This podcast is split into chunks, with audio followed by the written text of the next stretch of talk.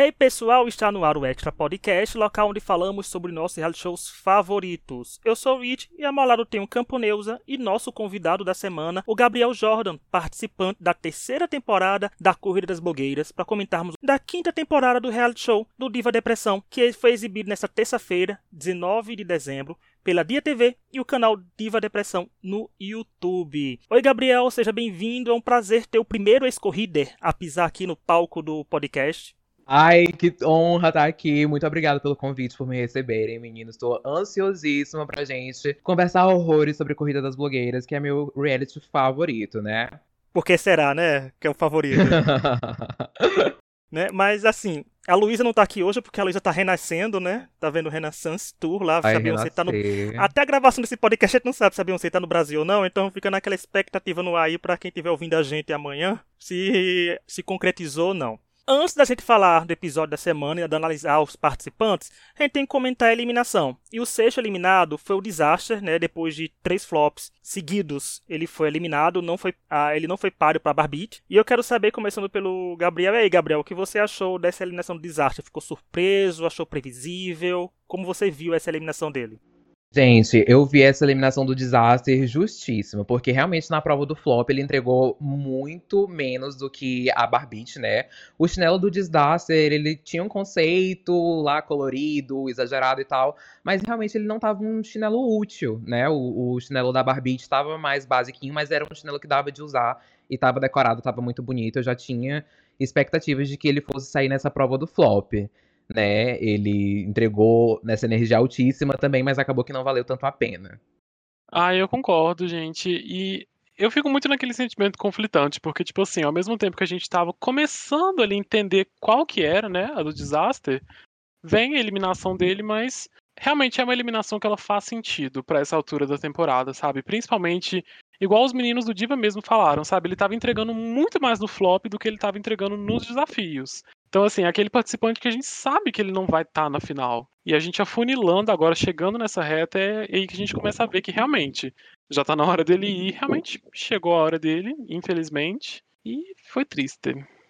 É, eu ia falar justamente isso, Neuza, também que você falou, de que como a tava começando a entender ele, porque a gente sempre pegou aqui no pé dele, do jeito que ele tava meio coloridinho, vibes assim, né? E ele quando tava falando sério, a gente entendia mais o que o desastre queria dizer do que quando ele tava muito eufórico. Então ele parecia ter dois moods completamente diferentes, mas quando ele começava a falar mais sério, a gente entendia a proposta dele, a gente começava a entender ele, sendo que é um reality show, né, gente? A pessoa tem que ser compreensível logo de cara. A gente tem que se conectar do começo e ir aprimorando as coisas no decorrer das semanas. E ele já no terceiro flop, eu acho que isso ia pesar muito, porque ele já teve uma puxada de orelha leve dos meninos do Diva, já quando falaram que não é pra ir bem só no flop, né? Tem que ir bem também na prova principal da semana, que é onde eles mostram muito mais coisas, porque tem publi, tem maquiagem, tem umas provas bem mais principais. E assim, por mais que a sandália dele tivesse sido bem mais né, contestável, assim, de dizer duvidosa de, e não tão útil, como até a Luísa pontuou semana passada, se ele tivesse entregue uma chinela igual a da Barbite, por exemplo, eu acho que mesmo assim seria eliminado, porque se for pesar os dois e vou dizer, tá, os dois entregaram um trabalho muito bom, não vamos fazer um flop de deixar as duas pessoas voltarem. Então, quando você pesa, você diz, pá, tem alguém que tá indo pelo flop pela terceira vez e tem uma pessoa indo pro flop pela primeira vez.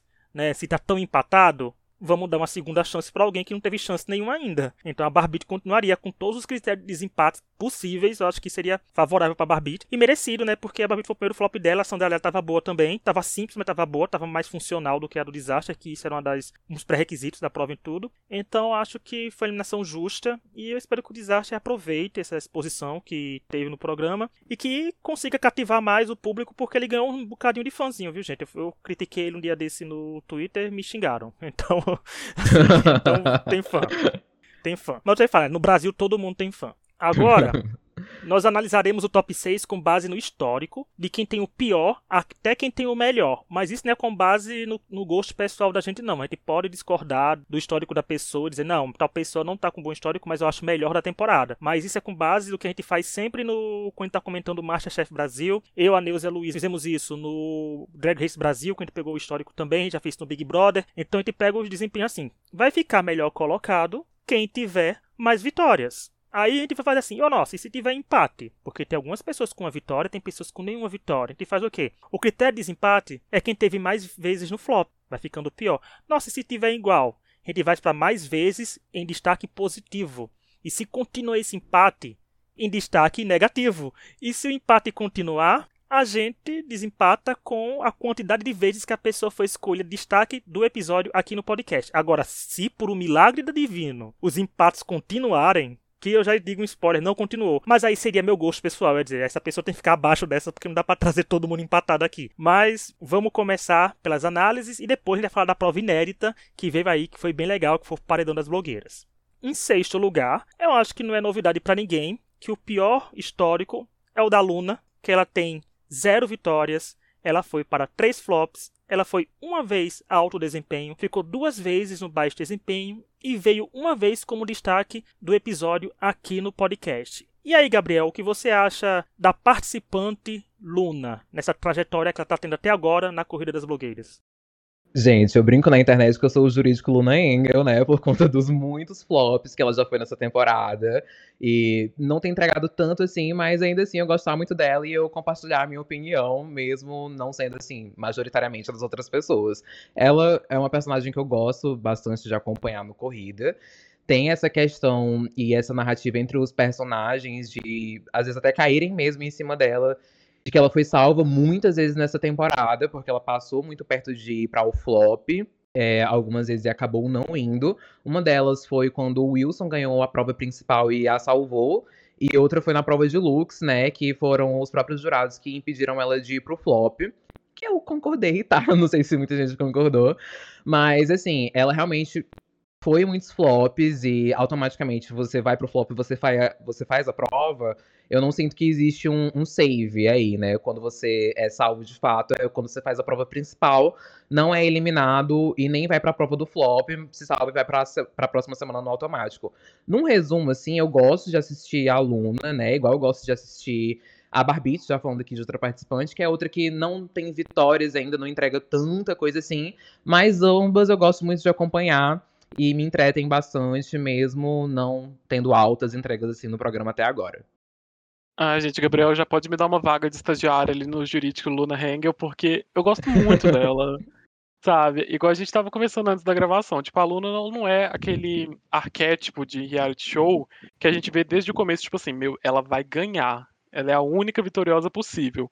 Ela não encaixa nesse arquétipo. Mas, mesmo assim, ela é tão carismática, sabe? Tipo, o jeito dela interagir com os outros participantes, até mesmo o desempenho dela nas provas, quando ela não vai tão bem, tipo, o jeito dela justificar isso, por assim dizer. Muito.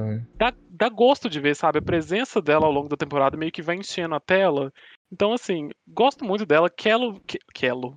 Quero, quero, quero ver ela até o final, assim, simplesmente por ela estar lá, porque a presença dela é bacana, é legal.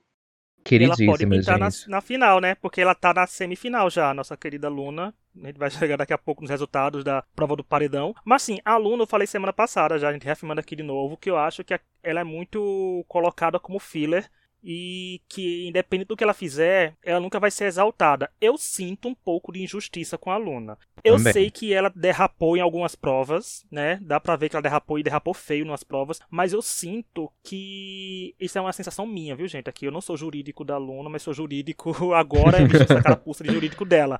Nesse momento você. É que assim, não importa o que ela fizer, ela nunca vai ser reconhecida por isso. A sensação que eu tenho é essa. Sabe, assim, que tanto que ela ficou muito à sombra da Ivy, por exemplo, quando tiveram a Ivy teve a vitória na prova da, da Public Secrets. Então, ela foi injustamente um baixo desempenho quando não merecia no podcast, no, no videocast, ali não merecia ela ser baixo desempenho nunca, mas a trajetória dela é uma trajetória interessante de ver porque é uma pessoa que está indo pro flop várias vezes e eu acho que ao contrário do Disaster que foi várias vezes ao flop também eu acho que a Luna tem um que a mais né sabe tem um pouco de X Factor dela querendo ser brilhar. Também só tem 19 anos, né? Ela tem muito que crescer ainda como pessoa. Tudo. E eu também, gente, gosto da Luna de graça porque ela é otaku. Então, nós otakus nos unimos, né? Então, gostamos de tudo. E eu acho que vale muito a pena acompanhar o conteúdo dela, né? Corrida das Blogueiras não define os participantes, gente. É só uma vitrine. Tem mais conteúdos nas redes, nas redes sociais deles. Mas a Luna, eu acho que ela tem muito potencial e não tá conseguindo. E como eu já falei várias vezes também off no podcast, a Luna seria uma participante que teria uma crescente muito grande se o Corrida das Blogueiras fosse três meses como um Big Brother, como um reality show musical, como outra coisa. Como a gente sabe que, infelizmente, o Diva não tem condição de fazer um três meses de duração, mas acho que a Luna tem muito que crescer, tinha muito que ser é, exaltada ainda mais. Mas eu acho que falta esse reconhecimento pra ela. Aí eu não sei nem se fica sem diretamente isso, a pessoa faz sem querer, eu sei que jamais a produção ia fazer isso com ela, mas sinto que falta esse incentivo para a Luna um pouquinho maior, dela receber os louros de quando vai bem. Mas é isso. Gente, só retomando aqui, num dos tópicos que eu achei super interessante que você falou, o fato dela ser muito nova e ela ainda ter muito o que crescer. Se eu não me engano, na verdade eu realmente não faço ideia, né? Se eu ou ela éramos mais jovens durante a competição, mas ela tem 19 anos, que também era a idade que eu tinha quando eu competi.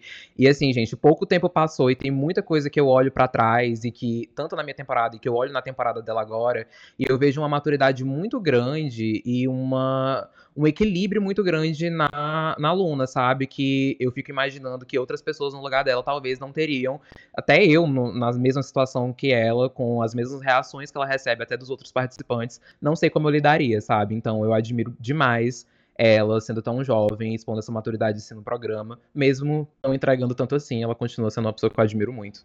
E trazendo dados, você sim era o mais novo da temporada, da sua temporada. Você também com os seus 19 anos lá, é bom essa visão dos 19, dos novinhos no Corrida das Blogueiras. Então, vindo aí. Porque a Dudes, que foi a primeira eliminada, ela tinha 20, né? Mas ela foi a primeira eliminada. Ah, é? Meu, eu tinha esquecido também. que a, aluna, a, a Dudes tinha recém feito 20, se eu não me engano, era algo assim. É, nada Isso. do que tá com a wiki aberta pra ver a idade de todo mundo aqui agora, porque, né, nem lembrar a idade de cada um. Diva, um beijo pra Dudes Daher, adoro a Diva também.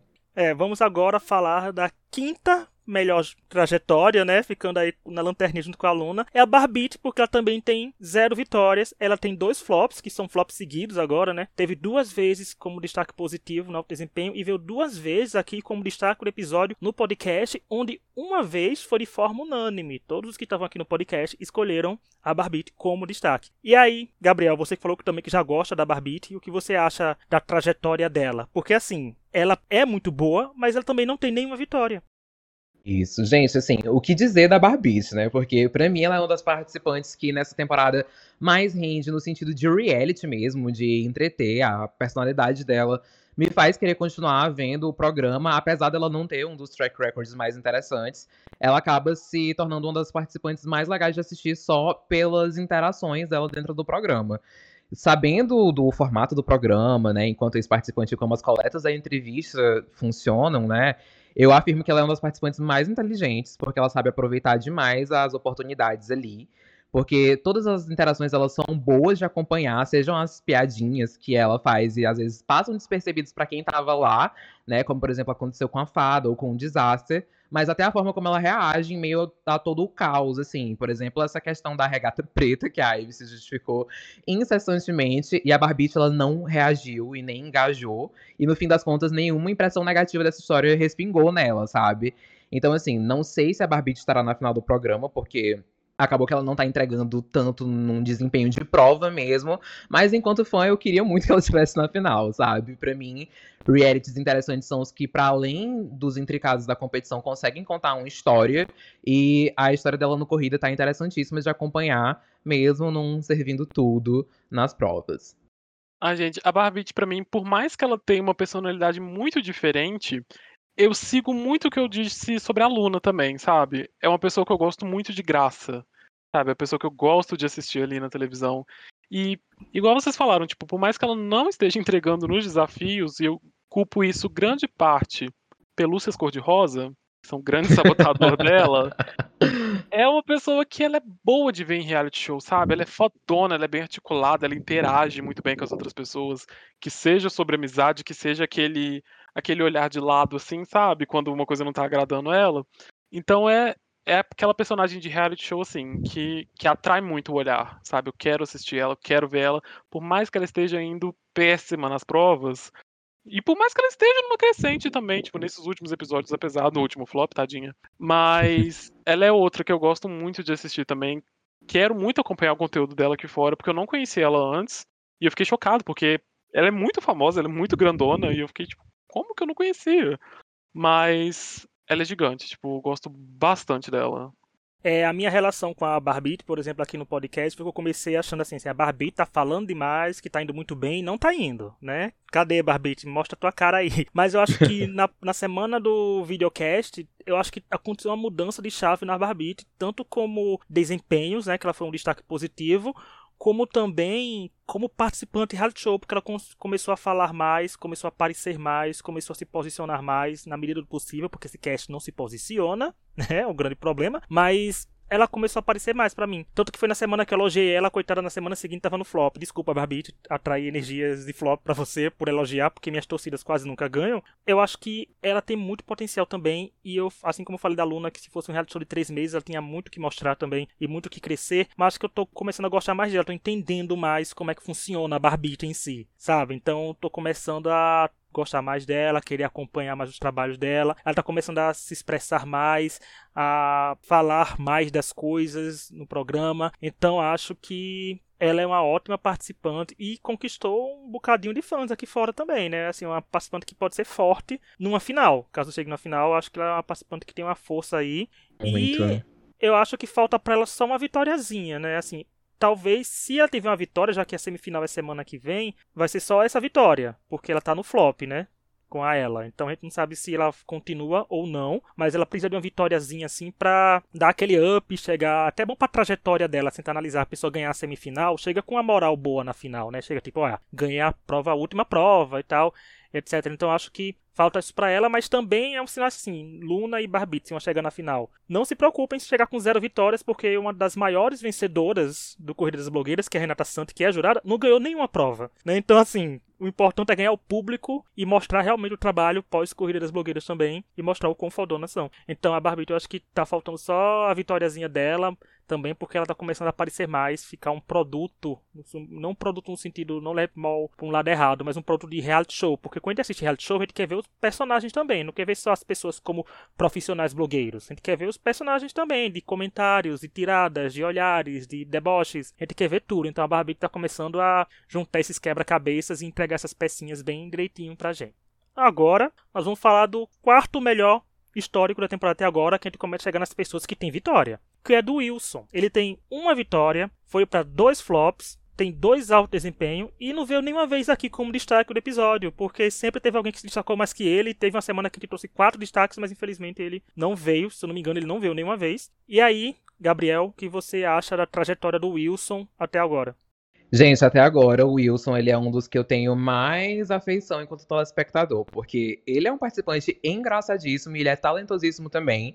Ele tem muita facilidade para imprimir mesmo nas provas do programa a mesma qualidade do trabalho dele aqui fora, lá durante o reality, principalmente nas entregas de vídeos, né? Nesse último episódio, em particular, sinceramente eu não amei tanto a performance dele na prova principal, algumas coordenadas de meio que eu achei um pouco subjetivas, não que fosse salvar a maquiagem que a aluna entregou, né, que era a dupla dele, mas também não achei que facilitou tanto. Mas de qualquer forma, para além de um maquiador incrível, ele é realmente um artista plástico completo. Então é outro que eu imagino que esteja na final, exceto que haja alguma reviravolta que a gente não esteja imaginando nos próximos episódios e alguma coisa aconteça. Mas ele eu envisiono demais lá na final do Corrida das Blogueiras 5. Eu também, totalmente, eu vejo o Wilson no, no top, sabe? Desde o começo eu via, igual o Gabriel falou, ele é uma pessoa que ele traduz muito bem o trabalho dele aqui fora no formato do programa, sabe? É uma, é uma história de sucesso muito grande. Por mais que, tipo, a gente vê outros participantes que têm um trabalho foda aqui fora, mas que chega lá dentro, tipo, não consegue encaixar tão bem no, no que o programa pede. E ele não, tipo, ele tem o carisma, ele tem o timing comédico, ele consegue entregar nas provas manuais, sabe? Seja maquiagem, seja roupa. E igual o, você mesmo falou, Rich, tipo, ele não foi o destaque nas vezes que alguém foi um destaque maior do que ele, sabe? O erro dele foi esse, nem foi um erro propriamente dele, foi porque outra pessoa estava brilhando um pouquinho mais. Então, assim, o Wilson, ele é gigante, sabe? Adoro ele, sou apaixonado por ele, pelo trabalho dele. Então, assim, quero totalmente ver ele no final. E o curioso é porque, assim, o Wilson tem uma vitória, mas ele podia estar tranquilamente com três, porque ele é uma pessoa que tem que se atentar a algumas coisas. Eu falei semana passada e vou refrisar aqui que, por exemplo, ele podia ter dividido a vitória com a ela se ele tivesse feito um vestido melhor pro bebê naquela prova, sabe? Então assim, uhum, eu acho que uhum. ele ter, eu acho que eles teriam dado uma vitória dupla para alguém porque teve uma semana que ninguém ganhou e para ficar esteticamente bonito, tipo seis semanas, seis vencedores, assim, viria uma vitória dupla. Tanto que veio a vitória dupla essa semana, eu acho que foi para ficar nessa questão de estética de ter número de episódios condizente com o número de vencedores. E se ele tivesse feito um shortinho pra Ivy na roupa que ele fez para ela, no, no Do It Yourself, talvez ele tivesse vencido a Alissa ali, né? Então, assim, Sim. tem uma coisa ali. Então, o Wilson não venceu duas vezes por questão de detalhe. Faltou só ele pensar uma coisa, não, porque, por exemplo, né, gente, no, eu acho que é um dos melhores participantes em questão de fazer look. Quando dá pelo look aí, constrói do zero ou modifica esse look, o Wilson é, sem sombra de dúvidas, sensacional.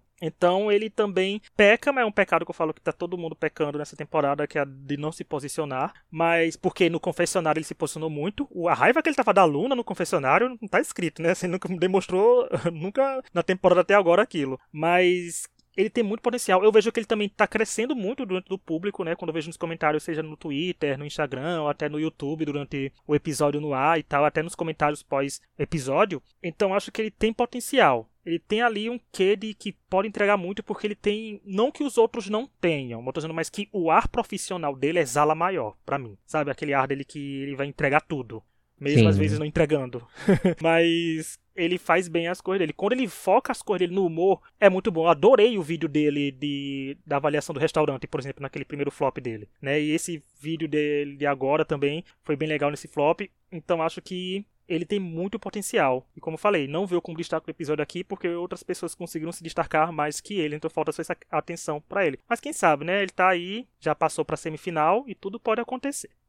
Agora vamos chegar no pódio dos desempenhos, né? Chegando na metade da análise do cast. A gente vai para uma pessoa que também tem uma vitória, que é a ela ela, foi, ela ficou melhor com o Wilson porque ele tem dois flops, ela só tem um. Ela tem dois altos desempenhos, ela tem um baixo desempenho e também veio dois, duas vezes como destaque do episódio aqui no podcast. E uma de forma unânime, ela foi a primeira participante da Coisas Blogueiras a conseguir forma unânime aqui. Tanto que eu acho que foi um episódio que tava eu, a Neuza e a Luísa, acho que os três aqui quando trouxemos ela. E aí, Gabriel, o que você acha da ela, que é, sem sombra de dúvidas, atualmente a grande favorita do público da Corrida das Blogueiras? Gente, o favoritismo da ela não é à toa. De verdade, para mim ela foi uma participante que conseguiu entregar o que muitos participantes de reality tentam e não conseguem. Ela mostrou a personalidade dela de um jeito sóbrio, calmo, fofo, mas na minha opinião ela ganhou o público mostrando a autenticidade dela. A gente consegue assistir o reality e ver que ela não tá ali falseando uma personalidade exagerada ou, sei lá, incorporando uma personalidade que não é dela. E é muito bonito a gente acompanhar tanto o trabalho dela quanto a trajetória dela no corrida, porque sempre envolvem as experiências pessoais e a superação dela em vários aspectos.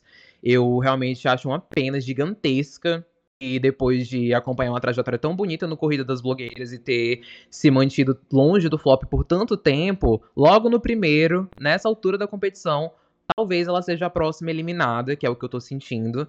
Mas eu sinto que se ela chegasse na final do programa, com certeza ela seria vencedora, porque realmente é uma pessoa fácil de se identificar, de gostar, que entregou resultados interessantes nas provas num geral e que tem uma história que faz a gente querer assistir cada vez mais. Ai, gente, eu não sei nem o que falar da ela, porque assim, como diz a Isabela Boscov, né? Virou queridinha do público? Virou. Mas não é porque é do público, não, é porque ela é boa mesmo, sabe? ela teve uma história muito bonita no corrida, sabe? Ela começou ali comendo pelos cantos, né? Não sei se ela é mineira, acredito que não, mas veio ali comendo pelos cantos. Ela teve aquele destaque, assim, imenso ali no meio da temporada, super merecido, inclusive. E ela segurou, sabe? Ela continuou crescendo ali teve esse tropeço no último episódio e tô deixando registrado aqui que eu vou pra frente dos quartéis se ela for eliminada. Porque eu não aceito. Simplesmente eu não aceito e a minha palavra ela vai ser lei aqui. Porque a ela ela tem que estar tá naquela final, ela não merece nada menos do que tá na final. Nada menos que isso. Eita, lá vai Camponeusa queimar maquiagem na frente do da Dia Studio. queimar maquiagem. Só mais peruca. 48 horas. Vou queimar é. as perucas, eu quero todo mundo careca em homenagem a ela. Olha, e só pra constar, a ela não é mineira, ela ainda é mais maravilhosa, porque ela é nordestina, né? Ela é de Ilhéus, da Bahia. Então, assim, nós nordestinos nos unimos. E nordestinas, divas que inspiram. Estamos aqui em maioria nesse podcast hoje, em homenagem a Beyoncé, em Salvador, aqueles. Mas eu acho que a ela começou muito tímida, né? Assim, porque ela é muito tímida. E a gente pode ver uma evolução dela tão grande porque ela é uma daquelas participantes que sabe aproveitar uma vitória. Porque ela mudou muito depois que venceu, ela começou a se expressar mais. Ela, por exemplo, no Lounge das Blogueiras de hoje, né, da quinta, quem tá gravando, que é dia 21, ela tava muito mais solta, desenvolta, falando mais, se impondo mais. Então, assim, é muito bom ver isso dela, né? E ela foi a última participante a chegar no flop, né? Assim, todo mundo da temporada agora já foi no flop. E ela é muito gostável. Ela é uma prova de que também participantes não precisam sempre ser expansivos para ser gostáveis em reality show. E ela é muito Muito. competente, ela tem um estilo dela, você consegue ver muito dela assim. Ela tem uma, ela passa uma paz, uma tranquilidade. Ela passa, ela passa uma energia de que você quer ser amigo dela, né? Tipo, ah, eu quero ser amigo dela, sabe? Então assim, ela é muito maravilhosa e é uma coisa complicada porque, por mais que ela falar do flop daqui a pouco, mas é complicado analisar um flop entre ela e Barbite, né? Que o resultado vai ficar entre as duas, porque se ele for pegar histórico, o da ela tá melhor, como a gente tá mostrando aqui nesse, nesse podcast, né? Que o da ela tá melhor. Mas eu não sei o que vai pesar tanto, porque eu acho que o flop elas foram tão equivalentes, assim, erraram tanto nos detalhes as duas, mas não sei, vai depender muito de gosto pessoal, assim, dizer assim, ai, em promessa tudo, mas eu acho que a ela é aquela participante que bateu na final, ela vence. Sem sombra de dúvidas, porque ela conquistou muitos fãs. E se ela for eliminada, como já tá na porta da final quase, eu acho que ela vai ser a Miss Simpatia, que eu acho que ela tem um, é uma das que tiveram o maior crescimento de redes sociais, sem sombra de dúvidas. E como participante eliminada, a rede cresce mais um pouquinho, mas eu acho que a ela é uma das favoritas e eu espero que as pessoas que estejam torcendo pra ela, gostando dela assim no programa, também estejam convertendo isso em engajamento pra ela nas redes sociais, porque né, influência, blogueiro precisa disso também. Então vamos continuar seguindo ela nas redes sociais, mas acho que ela tem muito mais o que mostrar ainda, gente, na competição, por mais que só tenha mais dois episódios. Então vou ficar triste. Por mais que eu também goste da Barbite, eu quero que ela continue na competição, porque eu acho que a trajetória dela, não só como participante, assim, não só como pessoa, como pessoa a gente sabe que ela é maravilhosa, e como participante é uma trajetória muito boa a gente ver em competição, daquelas pessoas que começam quietinhas, que podem acabar saindo por não falar muito, aí tem uma- um, um pico né, na temporada e consegue se manter, conquistar o público e vai lá e vence. Então é muito bom a gente ver uma trajetória assim, de vencedora. Mas então, né, mesmo se não vencer, ela pode levar, né? Agora, vamos falar da medalha de prata. Que chegamos, assim, pessoas que têm mais de uma vitória. Porque agora é a Alissa, uh, a drag, hein, gente? Com duas vitórias, um flop, um alto desempenho, é, um, e foi uma vez destaque do episódio aqui no podcast. E aí, Gabriel? Surpreso com a Alice em segundo lugar, você imaginava que ela seria um grande destaque da temporada? Ai, gente, eu imaginava, né? A Alissa, desde o começo, ela já chegou mostrando muita personalidade, que a gente sabe que não necessariamente te segura numa competição. Mas no caso dela, eu acho que valeu muito a pena, porque a trajetória da Alissa é interessante porque ela vinha num ponto crescente, né? Como ela mesma pontuou no lounge, ela vinha meio que estagnada, porém não num lugar ruim. Ela vinha estagnada num lugar seguro, ela sempre era safe, não ia pros flops, mas também não ganhava. Só que agora ela realmente se superou e tá numa crescente excelente, porque ela já teve um win solo e logo em seguida atracou num win compartilhado com a I've Got, né?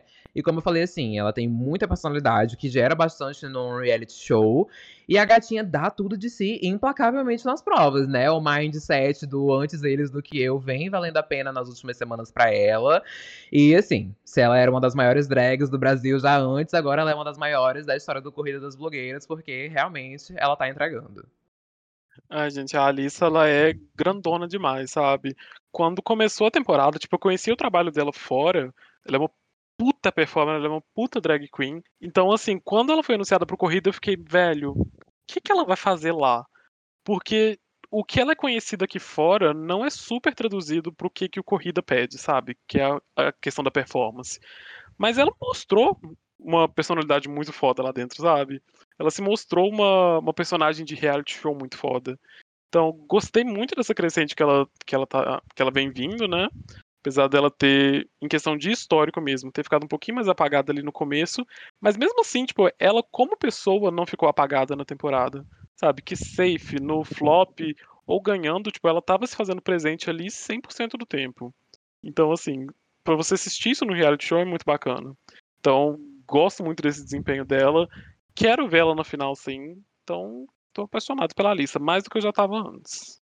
É, a Alissa aí com duas vitórias, que ela pode ser dita como a que tá tendo a melhor crescente nessa reta final, porque são duas vitórias seguidas, uma atrás da outra, né? E assim, a Alissa é um caso que eu já trouxe aqui, falando sobre ela, dizendo que a pessoa pra, tor torcer, pra apreciar a Alissa, tem que abrir o coração, porque a primeira impressão que ela causou na corrida talvez não tenha sido das melhores, né? Com o jeito dela. Mas se você abre o coração Uhum. para conhecer a participante e tal, você vê que ela é uma das melhores participantes que tá sabendo aproveitar o tempo de tela da corrida das blogueiras. É uma das poucas participantes que tá sabendo aproveitar o lounge das blogueiras. Não 100%, mas tá aproveitando. Porque ela fala muito das coisas que ela fala nos confessionários, ela fala na cara dos participantes, algumas assim, né? Então ela se posiciona melhor do que os outros e ela tem um estilo assim de falar e de se expressar que é muito mais é, good TV, né, pra gente apreciar a televisão assim quando tá assistindo. Então acho que falta as pessoas abrindo o coração mais pra ela, porque ela realmente vem nessa crescente. Eu só achava que ela merecia um flop na semana do videocast, porque ela chegou a atrapalhar o andamento e a condução Também. desenrolar dos outros, das outras, mas nada que impedisse, assim, ela podia ir pro flop, mas eu não queria que ela tivesse saído, né, assim, mas tanto que ela venceu depois.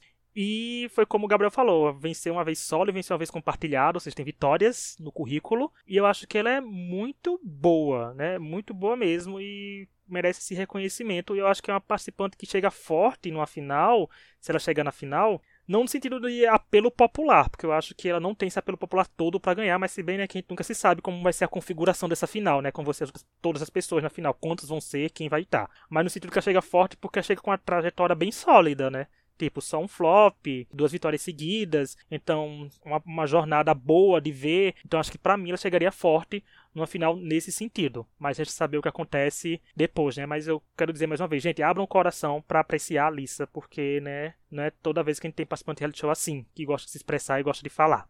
Agora, nós vamos pro primeiro lugar, que não deve ser primeiro lugar de muita gente que assiste a Corrida das Blogueiras, mas o histórico dela é o melhor, porque é a Ivy, que ela tem três vitórias, um flop, dois baixos desempenhos e uma vez destaque aqui do episódio no podcast. E aí, Gabriel? A Ivy que tem uma trajetória de montanha russa, porque quando ela não tá ganhando, ela tá quase indo pro flop.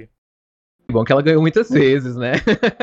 Bom, gente, a Ivy, sem sombra de dúvidas, ela é uma das mais talentosas dessa temporada. Eu acho que, tirando a Vanessa Brasil, né, ela tá ali páreo a páreo com o Wilson, dos que servem mais expertise na questão da maquiagem, que é uma coisa que eu admiro bastante, e o reality pede. Tanto que a gente viu isso na última prova, né? Apesar de eu não ter gostado de nenhuma das maquiagens que os participantes fizeram. É, ela tem uma personalidade que é, na mesma medida, interessante e intrigante, na minha opinião. A gente viu isso mais incisivamente desde aquela história da regata, né? Que eu acho que a gente já deve estar indo para o segundo, terceiro episódio, arrastando essa história. Gente, eu já perdi as contas e eu, particularmente, já não aguento mais. E, assim, analisando esse episódio, não sei se a intenção era se proteger ou realmente se justificar para os colegas da competição, mas querendo ou não, isso acaba gerando um cansaço na audiência, né? O lounge, principalmente, acaba virando uma lamúria, mas independentemente disso, ela é a participante com mais wins e eu duvido muito nessa altura do campeonato que ela não esteja na final do programa. Para mim, um dos lugares já é da Ivy e realmente é o talento dela que vai levar ela até a final. Pois é, tipo, a Ivy, ela era uma daquelas pessoas que no primeiro episódio eu só conseguia pensar, velho, ela sabe o que, que ela tá fazendo. Ela é uma das que chega na final. Porque você vê que ela, tipo, ela leva muito a sério o que, que ela faz. E ela é muito boa no que ela faz. No que ela tropeçou dentro da- das provas, era porque ela sabia o que, que ela estava fazendo, só que ela não soube editar e ela não soube se regrar pro tempo que ela tinha ali. Sabe, o problema dela não é, tipo, não ter talento ou não ser boa o suficiente. Ela é. Ela só não soube traduzir isso muito bem pro formato do programa às vezes. Mas a gente viu que, tipo assim, isso não prejudicou ela a ponto de ela tá na semifinal, dela ser a participante com o melhor histórico até agora.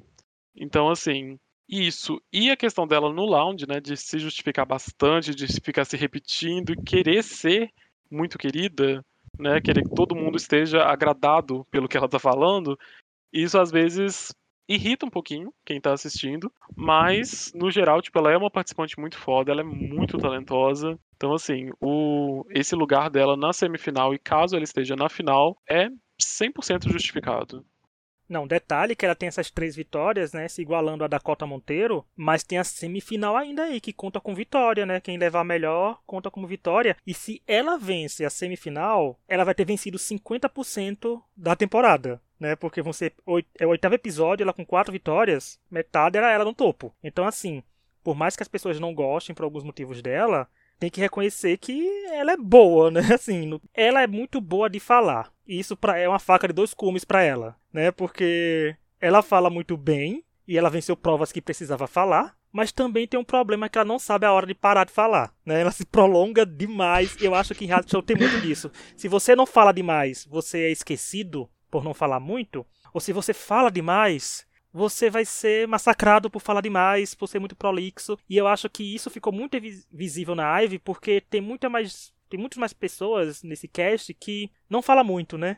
Aí acaba tendo mais tempo de tela para ela, e ela fala muito e ela corrói muito tempo um assunto igual, um assunto de novo. Eu digo, meu Deus, pra quê? Para, de novo isso, não, sai daqui, aí, né? Mas. Eu vou fazer um contraponto, eh, perdão por, por interromper, mas eu queria fazer um contraponto, assim, pensando no lado dela também. Porque, assim, eu já fui esse participante, aí, enquanto a gente tava conversando aqui, eu fiquei pensando em como eu me senti lá na hora. Gente, se na minha temporada tivesse sido lounge, provavelmente eu teria sido palestrinha. Nossa, eu teria sido insuportável, entendeu? Então, assim, na minha temporada não teve lounge e também no, no episódio, né, que eu não tava muito bem, assim, que eu fui muito palestrinho, que foi o quarto episódio da terceira, a edição me fez um favor, porque eu não sei por que eles não botaram eu repetindo um monte de história naquele dia. Mas a pressão da competição lá, de você querer ser querido, como você acabou de pontuar, é uma coisa que, querendo ou não, passa na cabeça da gente, passou pela minha também. Mas assim, gente, é um entendimento que, às vezes, só no pós do reality, pelo menos para mim, veio muito tempo depois, que a gente vai entender que as coisas não são bem assim e tá tudo bem, sabe? Então, então,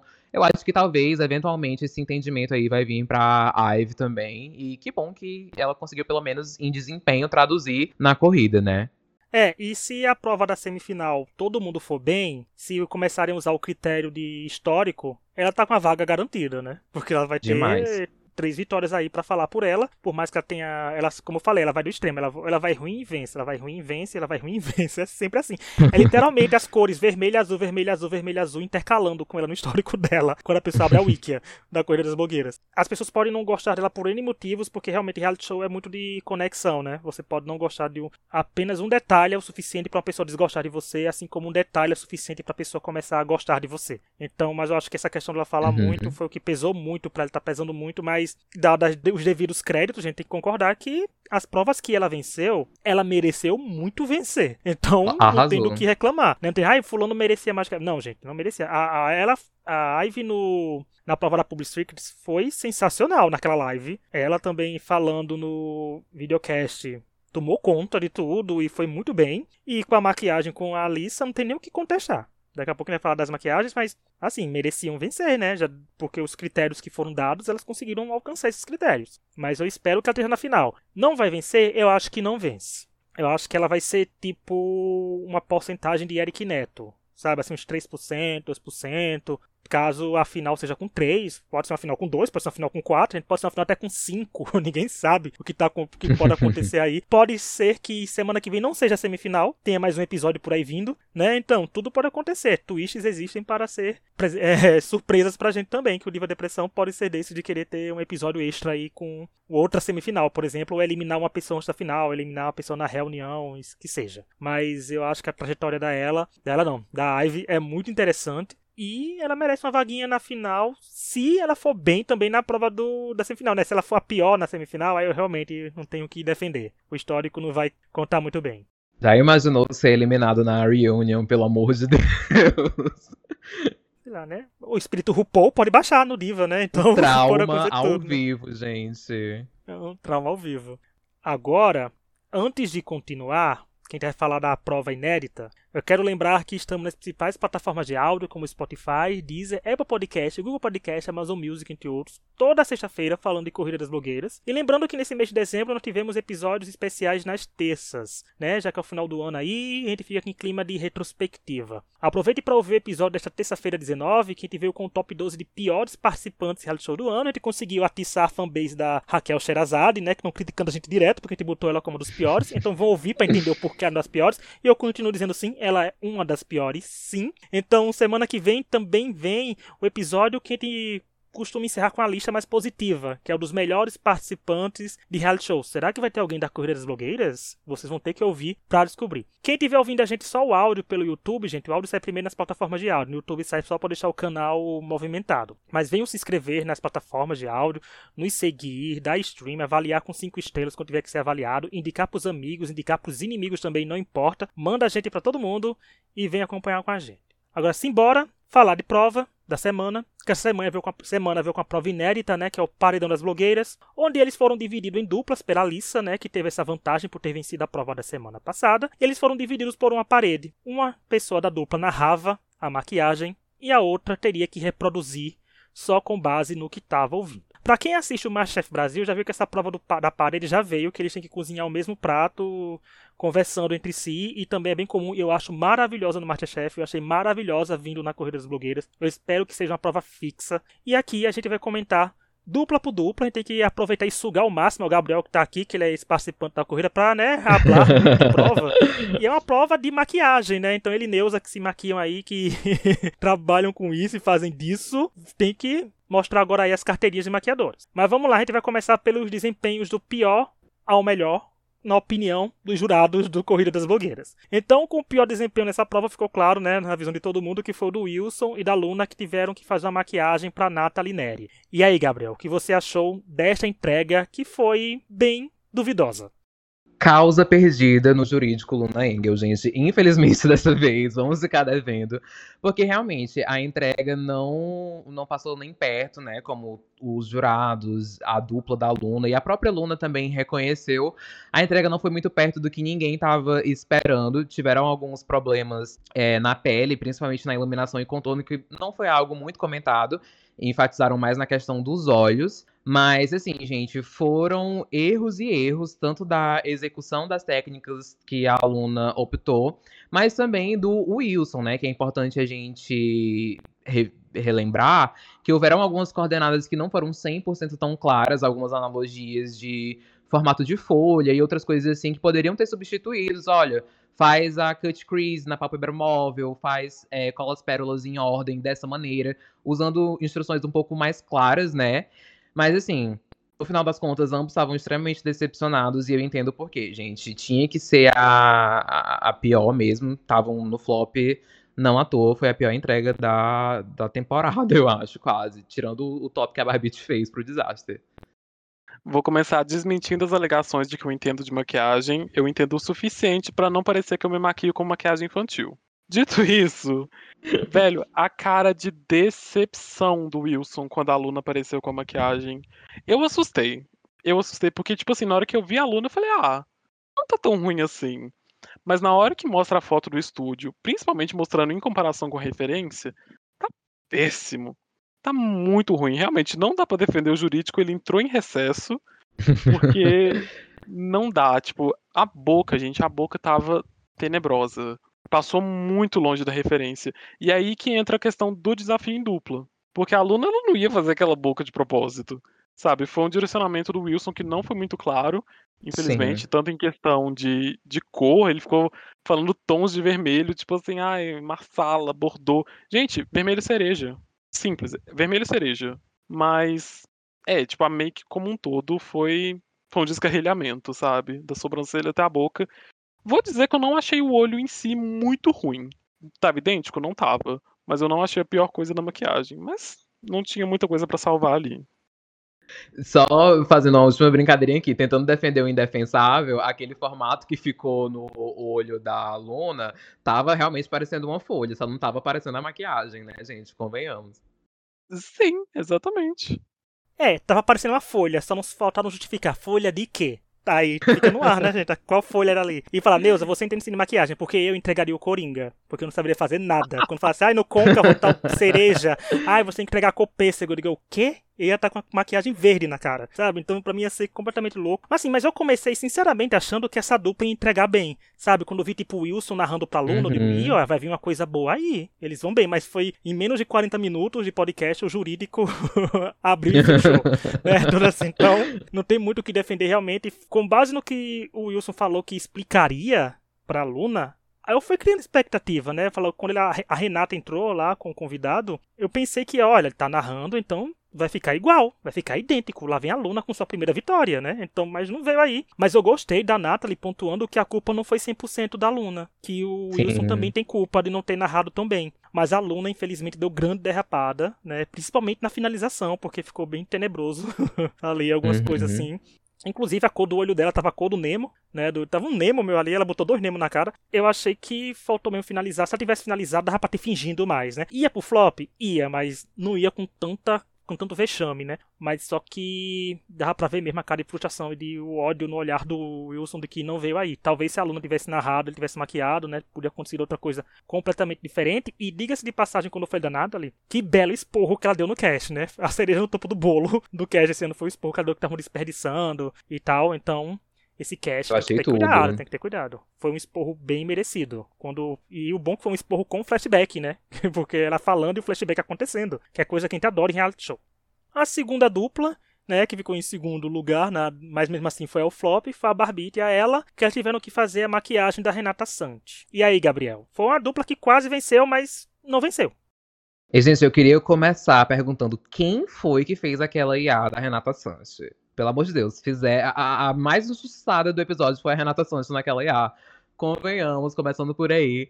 Mas, brincadeiras à parte, sobre a performance das duas na prova, eu achei interessante a dinâmica delas. É, eu gostei que o tempo todo a Barbie estava respeitando o tempo da ela. Ela é muito particular quanto aos acabamentos que ela faz na maquiagem. Dava de ver que ela estava bem com calma ali, falando tipo assim, amiga, vou pausar aqui para fazer tal coisa, espera. E ela sempre avisava a hora de mandar novas coordenadas para continuar. Eu acho que essa dinâmica delas funcionou muito. Realmente eu acho que o que mais pegou foi o nível de detalhes, né? A, na minha opinião, entre as três maquiagens, a mais fácil era a da dupla que ganhou. A da Barbite, da ela tinha muitos detalhes de estrelinhas, de sardinhas. E chegou ali um momento de desespero na tentativa de não ir pro flop, que a Barbite chegou até a contar quantas sardas tinha, né, gente? E o posicionamento da estrela também não ficou 100%, né, de uma delas. Infelizmente, ali na hora do mata-mata, acabou que elas também foram pro flop, conforme a dinâmica do episódio. Ai, gente, essa dinâmica, pelo amor de Deus, acho que vai entrar pra história do Corrida como, assim, um dos flops mais injustos. Porque, assim, ficou 100% idêntico? Não ficou. Teve diferença nas pedrinhas, na colocação da estrela, mas tá longe de ser um resultado ruim. Especificamente nesse episódio, sabe? Caberia muito um, uma dupla salvo. Porque ficou muito bem delimitado quem foi pior, quem foi melhor e quem ficou ali no meio, que não foi tão ruim. Que foi justamente a Barbite a ela, sabe? Foi um resultado bom, ficou uma maquiagem boa, foi um conjunto da obra, assim, coeso. Apesar de ter alguns detalhes que estão diferentes da, da referência. Mas eu tô, tô incrédulo até agora que elas foram pro flop com, com esse resultado. Porque não, não é justo, não justifica para mim. Eu entendo que a dinâmica foi avisada lá no começo, mas mesmo assim, abre uma exceção. Simplesmente abre uma exceção. Em meu momento Rafa Dias aqui, de dar dicas de twists, né, pra relaxar dos outros, tem o momento Boninho, meu momento Masterchef, quando é Masterchef, de sempre dar dicas aqui. Eu entendo que foram julgados em duplas e que a dupla iria ao flop, mas podia ter uma twistzinha aí que a Alissa e a Ivy, por consenso, teria que salvar alguém entre a segunda dupla que ficasse em segundo lugar, tipo a Barbie ou ela ter que salvar alguém e ter ido só três pro flop, em vez de quatro. Eu acho que teria sido uma twist bem legal, porque ele se comprometer, já que esse cast está precisando se comprometer. Mas, infelizmente, a Barbita ela só deram um azar de que quem não ganhasse a prova é no flop. É que nem quando a RuPaul inventa de meter no All Stars que só quem tá salvo é quem ganha. e acaba causando eliminação chocante, porque tá todo mundo lá no bórum. A mesma coisa tá acontecendo aqui, porque estão duas queridas do público no flop, né? Mas que ninguém sabia nessa altura. Mas assim, elas fizeram um trabalho competente, elas não tiveram grandes erros e souberam como se comunicar, como o Gabriel falou. Seja a Barbite em narrar e como a ela em executar. Então, para mim, elas funcionaram muito bem. Só não foram tão bem ao ponto de vencer, mas também não foram tão ruins ao ponto de ter um flop. Mas aquelas coisas são injustiças e injustiças entre aspas e tristezas que acontecem em reality show que infelizmente, né, não veio aí. Se elas tivessem melhorado uma coisinha a mais, talvez tivessem vencido, mas é isso, estão aí elas no flop. Agora, a dupla vencedora, né? A Alissa e a Ivy, que tiveram que fazer a maquiagem da Lorelai Fox. Né? Que toda semana eu falo Lolerai, né? Eu já notei, tô no conteúdo do episódio, eu falo Lorelai, mas vai ficar meu trava-língua aí, porque eu tenho, eu tenho um parentesco, assim, distante com Cebolinha, né? Mas lá. Vamos lá, Gabriel, o que você aí achou da dupla vencedora? Você achou que foi uma vitória justa?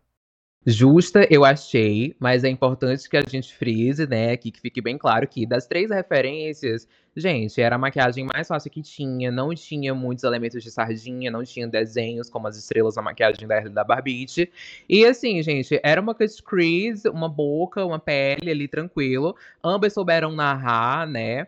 A nossa Alissa queridíssima tava Coitíssima lá, altíssima, com um bom pirulitinho dela, gritando muito na prova, mas ela conseguiu trabalhar muito bem com a dupla dela. E a Ivy, né, gente, é desnecessário falar, extremamente talentosa com maquiagem. Aquela maquiagem ali, ela bateria na hora com as narrativas corretas, com as coordenadas corretas. Mas, assim, o que eu não gostei 100% foi que eu achei que a cor não bateu. A cor não, o tom, né? Não bateu 100% com a referência. E eu tenho uma rivalidade pessoal com aquela Kiss Chris daquela referência. Gente, eu não, não gostei daquela Kiss Chris, tava caída demais. Tudo bem que a Ivy fez uma que não era caída, fez uma que era muito linda, né? Mas assim, eu não achei que ficou 100%, mas óbvio, né? Entre as três entregas, não tinha como dar a vitória para outra dupla que não fossem elas duas. Gente, eu não ia comentar, mas só porque o Gabriel falou da Aida Renata Santi, a Aida Lorelai Fox tá a cara de um personagem humano do Shrek. idêntico. Mas dito isso, foi muito justo a colocação, realmente foi uma vitória merecida. A Ivy ela é polidíssima com a maquiagem. Igual o Gabriel falou, a, o resultado dela ficou melhor do que a referência. A cut crease dela ficou muito mais harmônica com o rosto dela. Teve a diferença ali do batom, que o batom da Ivy ela tá, tá bem mais forte. Mas foi uma dupla que funcionou muito bem, sabe? A, a Alissa como a drag queen Banshee, né? A Conchita das drag queen que como grita, meu Deus. Meu Deus. Mas foi tudo, ela berrando as instruções lá, plenos pulmões, que se a, a Ivy tivesse em outro estúdio, em outra cidade, ela teria tido o mesmo resultado. ela teria ouvido as instruções. Mas foi muito bonito, ficou muito bem feito, foi, foi super merecido. Um adendo só que eu não gostei dos cílios. Podia ter tido uma atenção um pouquinho melhor. Talvez não tivesse cílio postiço isso lá, né? Tinha acabado também. A falta de recursos da escassez de maquiagem, né? Mas uma coisinha que um Curvex ali, um cadinho mais de, de peso no, no rímel, podia ter dado uma ajudada nos cílios. Mas nada que, que deixou a maquiagem terrível também. É, Olha aí, a Neuza falando que não entende maquiagem, dando dica de maquiagem aqui, tá vendo, Neuza? Você se contradizendo aqui, tá vendo? Isso tem exposto o exposed da Camponeuza. Ah, Cara. Olha, elas mostraram uma grande sintonia entre elas, e eu acho que é interessante porque quando você faz uma amizade em reality show e sente aquela sintonia vindo, quando você faz dupla com ela, isso transparece. Então funcionou muito bem, concordo. A Alissa, gente, a Alissa que tava berrando. Nós, gritadeiras, entendemos muito bem disso, Alissa. Então, ela foi também esperta na divisão das duplas e esperta em botar quem ia narrar e quem ia se maquiar. Ela não é boba, ela sabe os emojis de cada um ali, sabe? Então, ela foi 10-10 nisso e como falei, quero que essa prova seja fixa no programa. Eu vi algumas pessoas reclamando do nível de dificuldade, e foi bom que até o Gabriel trouxe essa questão assim também, porque assim, eu defendo um pouco isso, porque teve sorteio. Não foi escolha da lista que escolheu assim o que cada um ia fazer. Então, com sorteio, teve aquele fator sorte que é um fator também que é importante em reality show, né? Então, assim, você tem a sorte para maquiagem. Mas também eu chego a pensar assim que por mais fácil, entre aspas, e simples, por assim dizer, que uma maquiagem seria com relação à outra, se não tivesse uma boa comunicação, podia dar, errar, podia dar muito errado. Né? Assim Total. Assim como alguém pegasse. Talvez se, se a Alissa e a Ivy tivesse pego a mais difícil, como elas se comunicaram bem, elas poderiam ter vencido a prova também. Talvez tivesse sido até melhor do que o resultado que elas entregaram. Então tudo depende da comunicação. E talvez o Wilson e Luna perdessem com qualquer maquiagem, né? Já que a comunicação deles não foi tão boa. Então, assim, tem essa questão também de que é uma prova movida à comunicação, não só também à dificuldade dada, mas se puderem dar uma ajeitadinha para as próximas temporadas, fica aí, mas é assim, não tem que contestar, gente, foram bem. Quando eu vi a maquiagem, da, as outras maquiagens sendo comparadas, quando chegou na, da, na delas, eu fiz, ih, venceram, né? Quando os jurados, principalmente nos comentários dos jurados para cada um. Ficou claro já que dupla venceria, que dupla levaria melhor. Agora é hora de a gente falar do flop, que no flop Barbie ela, o Wilson e Luna tiveram que fazer um vídeo de até um minuto dando dicas, tutorial de alguma make, e a edição desse vídeo não importaria, muito bom frisar isso. E o que valeria mesmo era como foi falado, o que foi explicado e a dica dada como um todo. O Wilson e Luna já foram salvos, a ironia do destino que apoia a dupla do desempenho na prova principal foi salva, né? Porque foram melhores. e o resultado ficará entre Barbite e ela. E aí, Gabriel, o que você achou desse flop, desses resultados aí que tá vindo aí? Uma das duas vai ser eliminada ou nenhuma das duas, depende da twist. Mas você gostou dessa prova aí dos resultados? Não posso dizer que eu gostei de um twist de um flop quádruplo, né, gente? Afinal, eu mesmo fui embora do programa após um, né? Mas, assim, sobre esse último episódio, eu entendo que a dinâmica do flop, ela funciona, o julgamento lá do flop funciona só para ele, que é uma questão que muitos participantes estão levantando, né, sobre justamente, muitos participantes não, muitos telespectadores estão levantando sobre essa ironia, né, da pior dupla ter ido pro flop e ter sido salva, né, apesar de que eles fizeram a prova, então eles não foram salvos, eles só não foram eliminados. E a gente ter justamente aí duas grandes favoritas da temporada, Barbite e ela, na prova do flop. Gente, eu sinceramente concordo com o que os jurados fizeram, porque o vídeo do Wilson, assim como eu falei para vocês, ele tem uma facilidade em imprimir e traduzir o trabalho dele aqui fora, principalmente nas provas em vídeo. E aquele vídeo que ele postou ali, se eu não assistisse o Corrida, ou se eu não soubesse que ele era o fundo do, do QG, podia passar tranquilamente como um vídeo na timeline do, do feed das redes sociais dele, e eu assistiria o vídeo como se nada houvesse, porque realmente ficou muito bem feito. Eu aprendi dicas interessantes, ele deu várias opções, ele falou que pode ser feito com sombra, é, batom, delineador, né? O olho gráfico que ele estava ensinando. Então, sem sombra de dúvidas, o Wilson merecia escapar dessa eliminação. Quanto à aluna, eu gostei da dica dela e eu entendi a dica dela, porque realmente é uma dica que eu uso. A edição do vídeo não ia ser levada em consideração e sorte é dela, porque eu não achei um vídeo interessante nesse sentido, né? Ela estava um pouco distante, mas no geral deu de entender. Muita gente criticou essa questão de ter um jump cut para o, o, delineado dela pronto e ela não ter falado do delineado, mas o truque ali realmente era de sombra, então tecnicamente eu não achei injusto ela ter sido salva.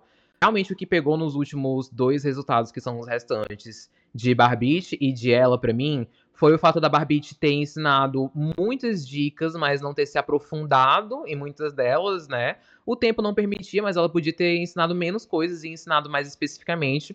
Eu acho que o que pecou e talvez elimine ela realmente seja o fato de que as dicas dela estavam muito subjetivas. Eu não sabia se era o gradeamento da câmera que ia trazer um delineado simétrico para ela, se era a pressão na caneta delineadora que ia resolver o problema, que ia trazer uma nova dica para mim. O vídeo ficou um pouco prolixo, apesar do tempo curto. Ela não soube aproveitar muito bem isso na edição. E eu realmente estou apreensivo que ela seja a próxima eliminada por conta disso. É, eu acho que apreensivo é a palavra, sabe? Porque chega naquele ponto da competição que tipo, tem tão pouca gente que eu já não quero que ninguém saia, sabe? Eu tenho um apego já com todo mundo que ainda tá ali. Principalmente com as duas, né? Com a Barbie e com a ela. Principalmente porque, tipo assim, elas não mereciam estar no flop. Sabe? Foi um desempenho bom na prova principal, mas é aquela coisa, o flop ele é julgado pelo flop. É muito isso. estrito, é muito fechadinho isso, então não tem como a gente fugir. Realmente, o Wilson entregou um, um flop digno de ser salvo, a, a Luna também entregou um flop digno de ser salvo, e restou ali a Ela e a Babette, e aí a gente fica com o coração na mão. Porque teve ponto positivo das duas, então teve ponto negativo das duas também. E ficou naquele impasse de que a gente não sabe quem vai e quem fica semana que vem. Eu tô torcendo pra ficar as duas. Sinceramente, tô torcendo por esse twist salva as duas, bota um episódio a mais, tira uma prova de onde não tem, mas. Ai, sei lá, eu fico naquele mood do desastre que eu quero só. Porque eu não quero que ninguém saia. Olha, eu concordo com o que vocês falaram também, eu concordo tudo que vocês disseram. E quando eu vi esse flop se formando, foi um flop que eu pensei, gente, é o adeus da Luna né? Tipo assim, mais um flop pra ela, né? Tudo mais. Eu até tuitei assim, gente, ou a Luna arrasa e se salva, ou alguém tem que derrapar mais que ela e ela continua na competição, que foi o que aconteceu, né? A Barbite e a ela derraparam, mas é aquilo que a gente falou, né? Desempenho do flop tem que ser jogado que tá no flop, e caso que tenha histórico, eu por gosto pessoal, como falei lá antes, quero que a, ela continue, mas a gente entende qualquer resultado, porque para mim as duas foram bem próximas e vai depender do que os jurados quiseram, do que eles querem e do que eles vão fazer. Essa bucha eu não carrego, né? Não sou eu que vou receber xingamento nas redes sociais pelo resultado. Eu vou estar aqui essa semana que vem comentando o que eu achei da eliminação, seja para o bem ou para o mal. Agora vamos falar rapidinho do Lounge das Blogueiras, que foi exibido nesta quinta-feira, 21 de dezembro. E eles tiveram que dar plaquinhas e que potencialmente dariam tretas, né?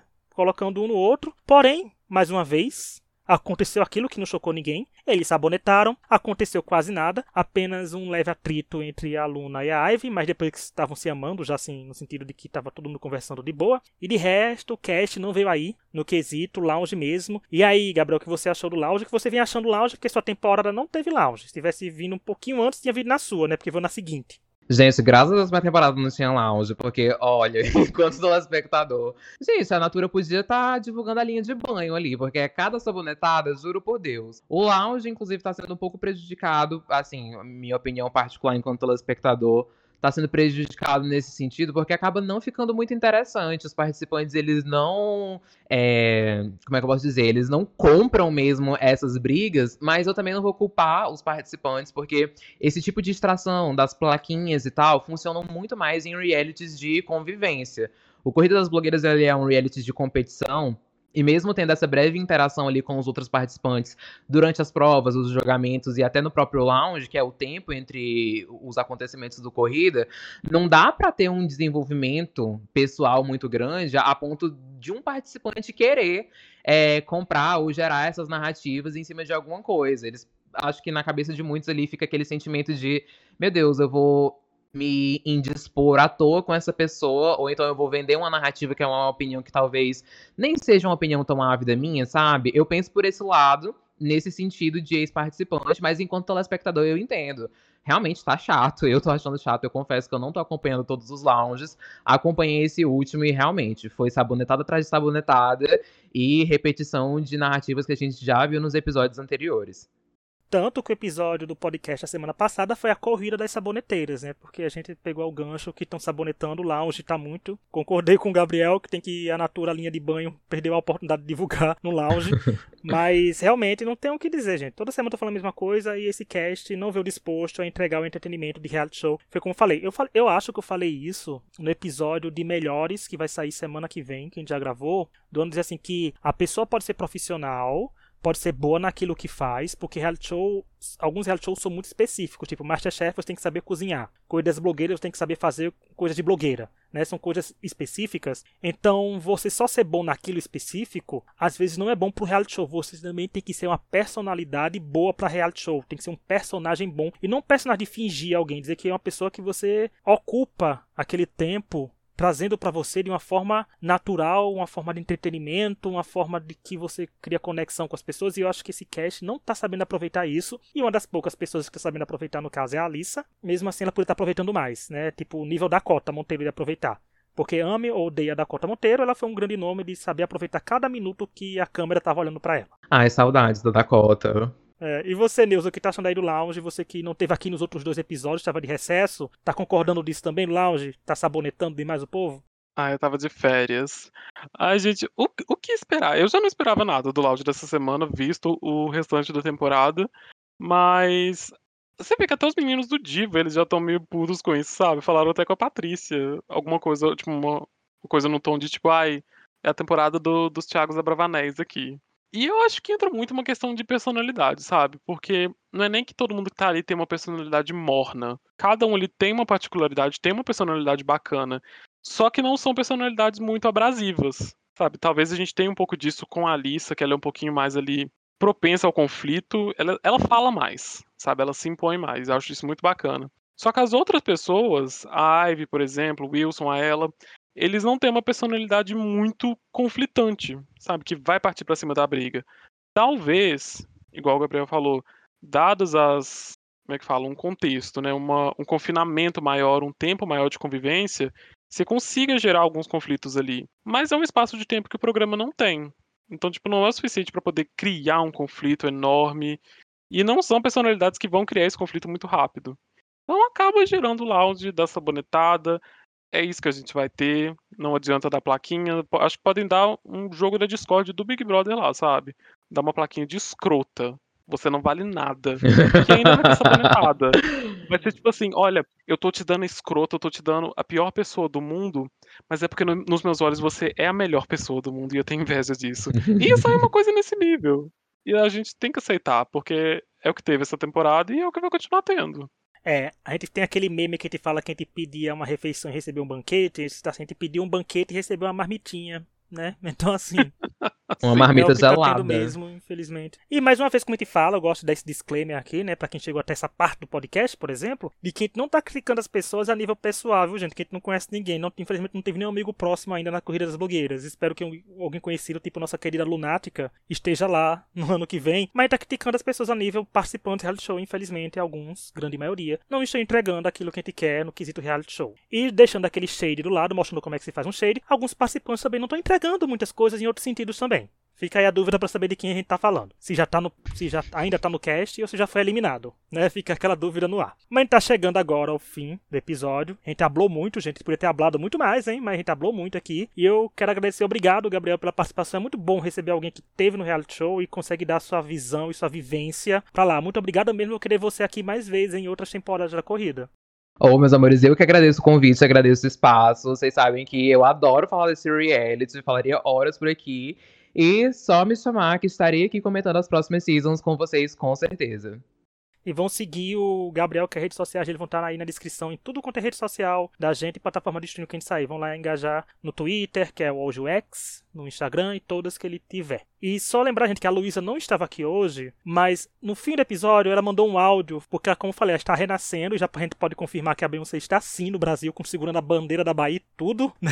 Então, assim, tá, aconteceu esse surto dela ter um dia vago e querer vir ao Brasil. Mas vou deixar um áudio aqui da Luísa falando o que ela acha dos participantes e da prova. E a gente se vê semana que vem comentando a semifinal da Corrida das Blogueiras. Então até semana que vem, nos próximos episódios e tchau! Tchau! Tchau!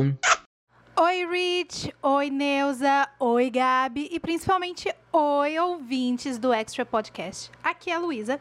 E enquanto a galera tá gravando, eu tô aqui renascendo, assistindo o Renaissance da Beyoncé. Mas eu não poderia deixar de falar sobre mais um episódio de Corrida das Blogueiras. E eu tô aqui para dar a minha opinião bem rapidinha do que, que eu tô achando dessa temporada, desse cast e principalmente da prova desse sétimo episódio. Gente, sobre o cast é o seguinte, né? São pessoas que são super talentosas, têm um trabalho incrível e estão conseguindo mostrar os seus trabalhos aí durante a temporada, de acordo com os desafios, de acordo com as provas que estão se apresentando ali para elas. Mas eu acho que como um elenco de reality show, eles estão começando a engatar só agora. Inclusive, eu digo até. Eu vou falar um pouquinho mais sobre isso quando for comentar da prova, mas eu digo que foi perdida uma oportunidade, porque surgiu a é, oportunidade da treta de se instaurar que, como a gente já falou até no episódio passado, não é para ser uma treta de tipo, ah, pessoas brigam e saem no tapa e fere direitos humanos e, e fere os sentimentos das pessoas. Não, é só, assim, tretas no sentido do entretenimento. Porque eu não duvido nada que, por ali eles estarem em momentos de estresse, eles acabem ficando tendo rusgas, né? Seja mais fácil de ter rusgas, mas na vida real acabem tendo ali uma amizade e tudo mais, uma convivência um pouco melhor. Então, perdeu essa oportunidade e a Alissa, né, no caso que perdeu, porque ela venceu o episódio passado, ela tinha a vantagem nesse episódio e ela perdeu a oportunidade de botar a Ivy com a Luna pra gente ver o caos acontecer. Porque né, é uma prova que vai muito também de confiança, que você tem que narrar uma maquiagem para uma pessoa fazer. Eu já tenho uma certa experiência com esse tipo de prova, porque eu tinha um quadro lá no meu canal que é um ícone, uma make, inclusive deve voltar em 2024. E nesse canal eu convidava amigos meus para poder narrar uma maquiagem para mim. Então eu acho que eu me daria bem nessa prova se eu tivesse do lado da pessoa que está maquiando. É, depende também, né, de quem está narrando e como está narrando, mas enfim, eu acho que eu me daria bem nessa prova. E eu acho que a Alissa perdeu essa oportunidade. Esqueci de comentar também, né, da eliminação do Disaster, que, assim, foi uma eliminação polêmica, porque não pela eliminação em si, mas pelo, por tudo que estava rondando ali o, o pobre do Disaster, né, porque ele se sentiu, eu senti, né, pelas coisas que ele postou, ele se sentiu um pouco incomodado com a forma que os jurados falaram sobre ele, né? O, fizeram as críticas ali no episódio, a forma que foi mostrado, talvez. O público estava pegando super pesado. Eu vou falar para vocês, eu não acho que os jurados pegaram pesado com o Disaster, mas o público, por outro lado, eu achei que pegou super pesado com ele. E o Disaster é um ser humano que, assim, tem um trabalho excepcional.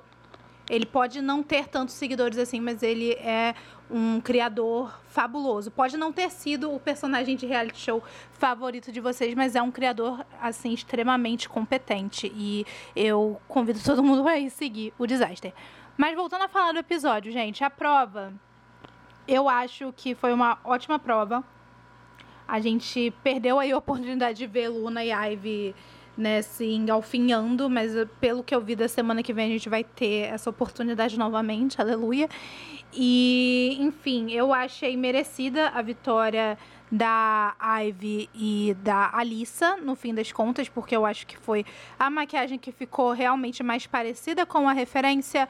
A da Luna com o Wilson, realmente, mas eu não. O povo tá macetando a Luna, mas eu acho que não foi culpa da Luna.